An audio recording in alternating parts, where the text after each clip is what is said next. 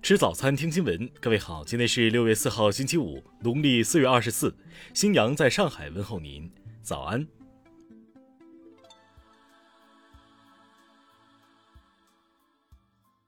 首先来关注头条消息。据媒体报道，军事科学院研究员、中国工程院院士陈薇昨天介绍，其团队正在研究双非疫苗，即非注射、非冷链疫苗。现在疫苗都是通过注射，但其实还可以通过别的方式接种，比如雾化吸入。我们去年八月份最早发表了非注射疫苗的研究结果，去年九月二十九号在武汉开展临床实验，是吸的。他解释说，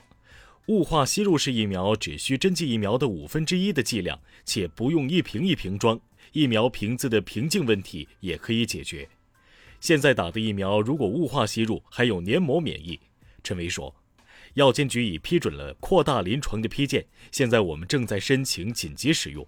资料显示，所谓雾化吸入免疫，即采用雾化器将疫苗雾化成微小颗粒，通过呼吸吸入的方式进入呼吸道和肺部，从而激发黏膜免疫。而这种免疫是通过肌肉注射所不能带来的。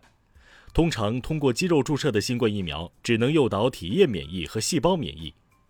此外，使用雾化吸入方式免疫是无痛的，且拥有更高的可及性。听新闻早餐知天下大事。外交部昨天指出，日前媒体披露的美国对欧洲盟友进行监听，不过是美国庞大的全球窃密网络的冰山一角，充分暴露了其自身的虚伪面目和霸权本质。国务院日前正式印发《关于深化证照分离改革，进一步激发市场主体发展活力的通知》，要求自今年七月一号起，全国实施证照分离改革全覆盖。国家发改委近日发文提出，到二零二五年建设五百个大宗固废综合利用示范基地，示范基地大宗固废综合利用率达到百分之七十五以上，对区域降碳支撑能力显著增强。日前。国家组织药品联合采购办公室发布第五批国家药品集采采购品种目录，确定六十二个品种参加本次采购，其中包括抗癌药、抗生素、高血压相关用药、眼科相关用药、精神类药物等。国家市场监管总局等五部门近日下发通知，宣布在生态环境监测与机动车检验领域，对存在虚假检测、伪造数据等严重违法违规行为的相关机构加大处罚力度。公安部网络安全保卫局昨天表示，今年以来，公安机关侦破涉考刑事案件二十八起，抓获犯罪嫌疑人二百七十五名。据商务部监测。上周全国食用农产品市场价格比前一周下降百分之零点八，生产资料市场价格比前一周下降百分之一点八，其中猪肉批发价格每公斤二十四点七一元，下降百分之三点三。中国气象局昨天召开六月新闻发布会，指出，预计今年汛期中国气候情况总体偏差，区域性、阶段性的旱涝灾害明显。下面来关注国际方面。美国贸易代表办公室二号宣布，将向六个国家总价值超二十亿美元的商品征收百分之二十五的关税，作为这些国家向美国互联网公司征收数字服务税的反制措施。美国联邦储备委员会二号发布的全国经济形势调查报告显示，美国经济四月上旬到五月下旬温和扩张，速度较前一个报告期有一定程度加快。据美媒报道。随着新冠肺炎疫情得到缓解，接种疫苗的人数不断增加。目前，美国有一半的州已宣布取消每周三百美元的联邦失业救济金。英国白金汉宫周四宣布，英国女王伊丽莎白二世将于本月十三号在温莎城堡会见美国总统拜登及其夫人吉尔拜登。日前。德国汉堡大学和平与安全政策研究所核武器问题项目网站公布消息称，美国在欧洲和土耳其军事基地存有一百枚核弹。俄罗斯联邦军事技术合作局日前表示，媒体有关土耳其将驱逐俄罗斯 S 四百技术专业人员的消息不符合事实。巴西总统博索纳罗二号发表全国广播电视讲话，宣布在今年底前。巴西所有希望接种新冠疫苗的人都将接种由巴西国家卫生监督局批准的新冠疫苗。